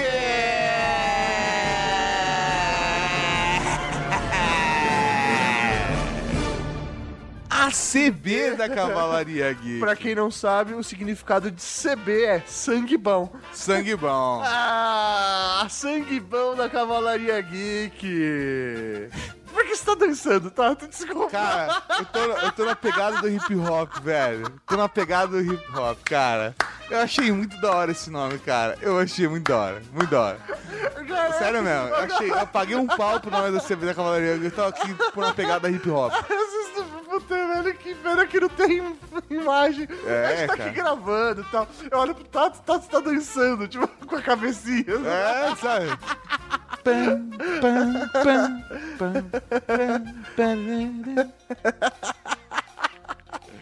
Então, Raul para a CB da Cavalaria Geek. Raul. Se o pessoal visse, professor Mauri, os movimentos e expressões que eu fico fazendo atrás do microfone enquanto gravo, é isso, cara. Ele fez tipo dança Fat Family, sabe? É. Pescocinho e tal. O próximo professor Mauri é um comentário de Hélio Carlos Cardoso. Amei o tempo desse podcast. Até me animei a postar um comentário aqui pela primeira vez. Seja bem-vindo. Incentivamos a todas as pessoas da Cavalaria Geek a mandar um e-mail. Mandar um comentário, dar um sinal de vida ou de fumaça, falar, ah, eu tô passando aqui pra falar que eu ouço vocês. É, isso é importante, importante. Vamos lá. Meu colega, depois de uma soneca de duas horas. Cara, soneca não tem duas horas. Soneca é um cochilo. É 15 minutos. 15 minutos. Passou disso, virou sono. Se você tá tendo REM, não é soneca, tá? o chefe chegou igual o mestre dos magos. e não deu tempo de acordar. Tá todo mundo, tá todo mundo numa sala. e esse cara tá dormindo. E chega o Dormindo, sei lá, apoiado no braço, assim, de olho fechado, velho, apagado. E nessa chega o chefe e ninguém tem condições de, tipo, ir lá e dar um tapa, tá ligado? Tocar o ramal do cara. Nada disso. Ai, ai. O chefe chamou ele pelo nome e nós, de olhos arregalados, pagando pra ver o que acontecia. Imagina, o cara na sala e falou: Alberto! E o Alberto E ele- de fechado. E o Alberto, velho, encostado na cadeira, dormindo de olho fechado. Meu colega simplesmente continuou de olhos fechados. O chefe chamou ele pelo nome pela segunda vez. Alberto! Aí meu colega fez um sinal com a mão pra esperar mais um pouquinho. Nessa, velho, a sala devia estar. fudeu! Fudeu! Fudeu! Fudeu! Porra, Alberto! Porra, Alberto! Não me fode! Ai. Aí ele foi lá, fez um sinal pra esperar mais um pouquinho. E depois de 10 segundos, e o chefe esperando durante 10 segundos com aquela cara de que porra é essa? Aí, depois de 10 segundos, ainda com os olhos fechados, Alberto fez o sinal da cruz e abriu os olhos com aquela cara de que não gostou de ter sido interrompido durante a sua prece. Genial! Palmas pra esse amigo do Hélio Carlos Cardoso, que nós carinhosamente aprendemos de Alberto. Palmas porque esse cara é um gênio. O cara foi pego dormindo. Porque o chefe não vai ver um cara dormindo e vai deixar dois minutos, três minutos pra ter certeza. É, não. Não vai ficar esperando roncar. Ele vai falar, ô, que porra é essa? Aí o cara faz sinal da cruz, falando, desculpa, eu tava rezando. Acabou. Ninguém vai Acabou. brigar com você. Qual é o problema? É, o cara não tem a moral pra usar essa religião. Nem, nenhuma delas. Você falar que isso faz parte da sua religião, você dormir duas horas por dia no banheiro, você pode ser demitido, mas ele não vai, ele não vai brigar com você. Ninguém vai brigar com você. Então, Raul Baralho, Carlos Cardoso. E pro seu amigo Roberto, que velho. Ô, Roberto, mandou bem, velho. Raul! E falando em Raul, Vamos para o Momento Raul!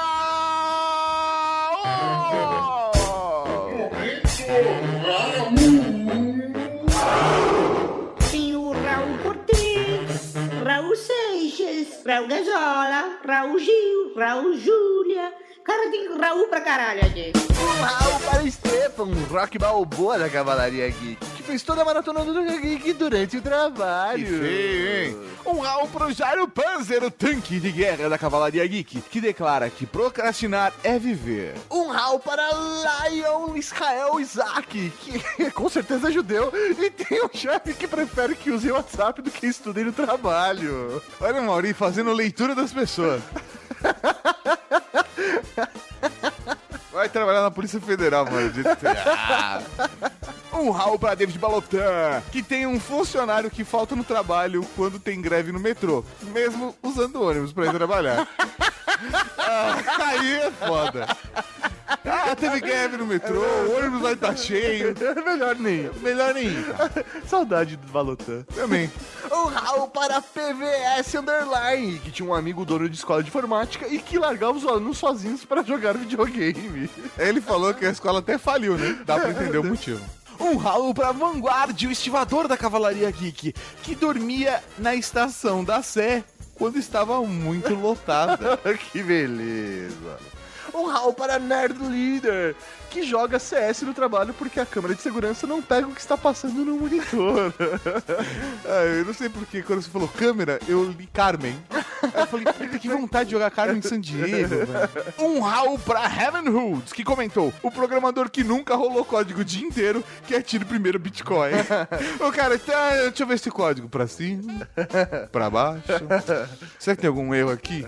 Encosta, usa a técnica de dormir como um golfinho, volta, fala, porra, bate na mesa, rola pra cima, rola pra baixo. O programador, ele usa a técnica que eu tinha de cinco folhas eternamente, porque é código eterno. É código É eterno. isso. Um Raul para Steph, a chescada Cavalaria Geek, que ainda não trabalhou na vida. Ah, isso sim. Isso que é procrastinar. Mas eu posso falar a verdade? Eu sou a favor do trabalho. E sou a favor do trabalho o mais cedo possível. Um Raul pra GSPSD, que mandou um Raul pra Cavalaria Geek que tá ouvindo outra Geek no trabalho.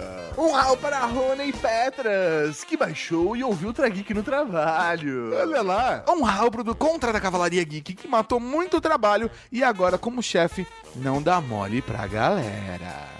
Um Raul para Sally Freitas, que na juventude dormia muito na loja de surfwear que trabalhava.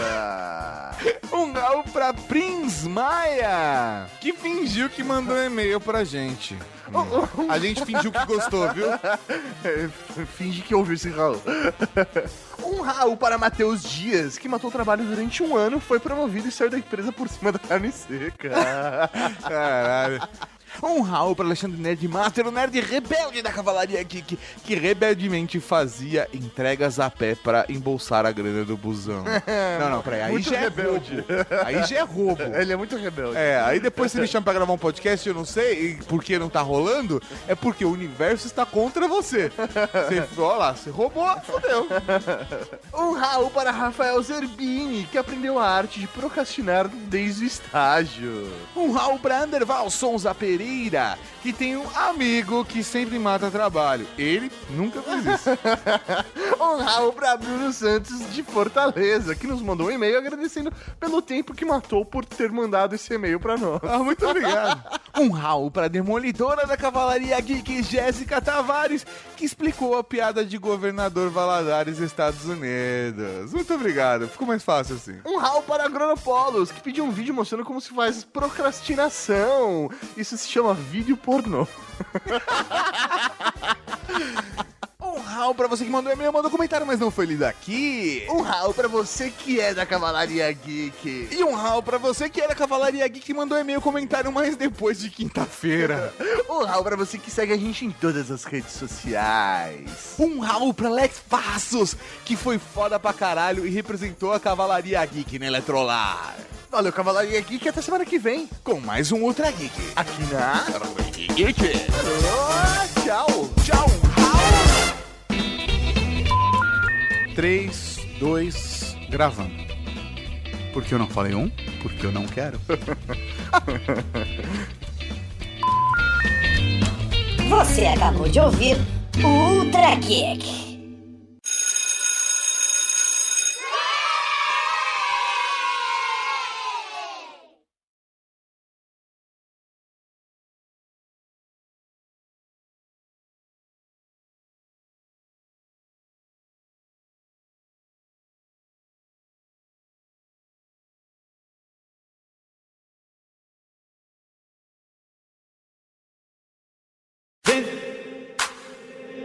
Vem ver o batidão do funk, vem ver a chapa esquentar. Vem com a criativa mix, venha pra cá zoar no rala quente bem gostoso. Vou fazer tu delirar, então preste atenção porque o BJ vai mandar.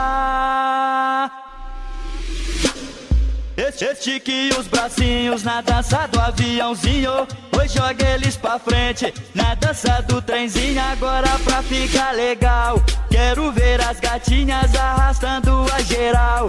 Na dança da bundinha, oi, dança, dança da bundinha. Na dança da bundinha, oi, dança, dança da bundinha.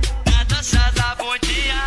Estique os bracinhos na dança do aviãozinho. Hoje joga eles pra frente na dança do trenzinho. Agora pra ficar legal, quero ver as gatinhas arrastando a geral. Na dança da bundinha, oi, dança, dança da bundinha. Na dança da bundinha, oi, dança, dança da bundinha. Na dança da bundinha, bundinha.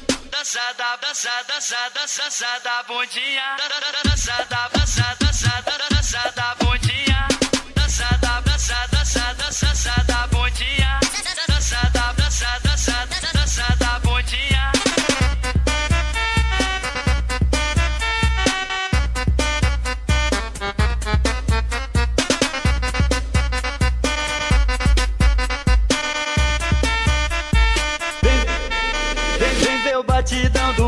vem ver a chapa esquentar. Vem com a criativa mix, venha pra cá zoar no rala quente bem gostoso. Vou fazer tu delirar, então preste atenção porque o BJ vai mandar.